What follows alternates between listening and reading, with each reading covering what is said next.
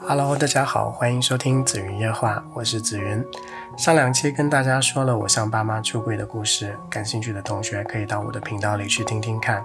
在跟爸妈出柜之前，我其实基本上是一个公开的同志，我身边的同事和朋友都知道我是同志的事情，所以这一期我想跟大家说一说我是如何一步一步走向出柜，坦诚自己的性取向的。首先，我一直都不是一个深柜的人。我很早就跟一些非常好的朋友出轨了，我只是不愿意向更多人公开这一事实罢了。二零一六年，我在美国读研究生，一开始我对自己的室友和同学也都是保密的状态。我有一名台湾室友，他就是同志，他是那种你看第一眼就会知道是同志的男生，爱健身，然后短寸头、小胡子，性格非常好。虽然同是同志，我也并没有向他出柜。后来跟他出柜后，他说他也怀疑过我，不过他并不是很确定。没错，我觉得我自己是一个非典型同志。与 P P 先生的交往加速了我出柜的历程。同志在美国的接受程度之高，不说大家也都知道。嗯，尤其是我还在波士顿。要知道，麻州早在2004年就成为全美第一个承认同性婚姻的州。2015年，同性婚姻在美国全境50个州合法化后，同志的身份基本上已经被美国普通大众所接受。所以在与 P.P 先生交往一个月后，我就以他的男朋友身份出现在了他的社交圈里。最开始时，我还不是很习惯以同志情侣身份出现在公共场合里，更别说做一些牵手啊或者接吻的亲密动作。但他的朋友们对我们的关系都非常的认同，他们对我也非常友好，所以我的不适感也就慢慢消失了。在与 P P 先生交往小半年后，我觉得是时候把他也带入我的朋友圈了。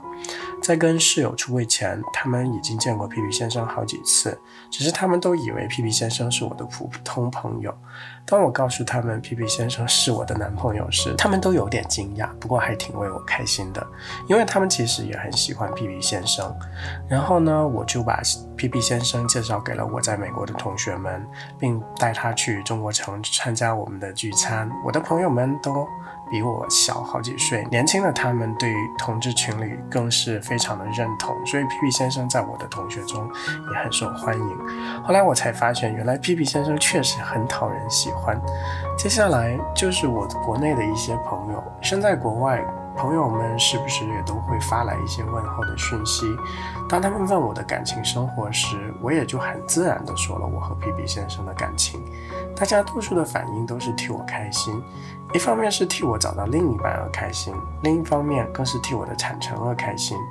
二零一七年我回国工作，我之前从来没有在自己的工作场合出柜过，感觉工作不应该太夹带自己的个人标签。可是人一旦对自己诚实，对朋友诚实，你就很难在同事面前隐瞒，或者说，当坦诚成为一种习惯，就很难再去隐藏。所以我开始对自己的组员出柜，其他同事如果问起我的感情生活，我也不会隐瞒，我都会说我男朋友在美国。大家听到后自然也都会心一笑。有的人也会很好奇，我们是怎么认识的，在一起多久了？P P 先生是做什么的？有没有想过结婚的问题？等等，我都会一一解答。我老板也会时不时跟我开一些玩笑，问我有没有 gay 打，问我某人是不是也是同志等等。总的来说，我的同事们不会因为我是同志对我有任何偏见，或对我的专业能力提出质疑。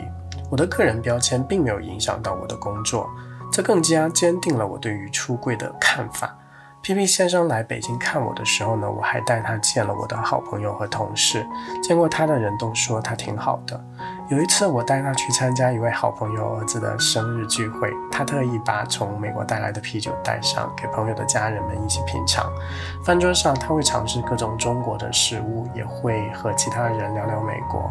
饭后，我朋友给我发信息说，他妈妈非常喜欢皮皮先生，他很认可我们的感情。这一步一步走来，我才慢慢的做好了向爸妈出柜的准备。目前，我基本上是一个公开的同志。唯一不知道的是家里的七大妈八大姨，当然我是根本不在乎他们怎么想，但因为考虑到爸妈的感受，我愿意保守这个秘密。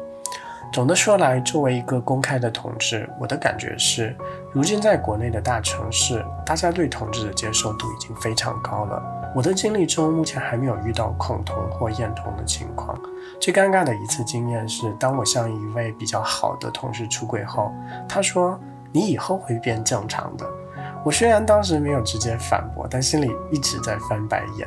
后来我因为其他原因跟这位朋友绝交了。有些人心胸和眼界都很窄，远离这种人就好了。说了这么多，对于出柜，我觉得还是需要根据自身的情况来决定。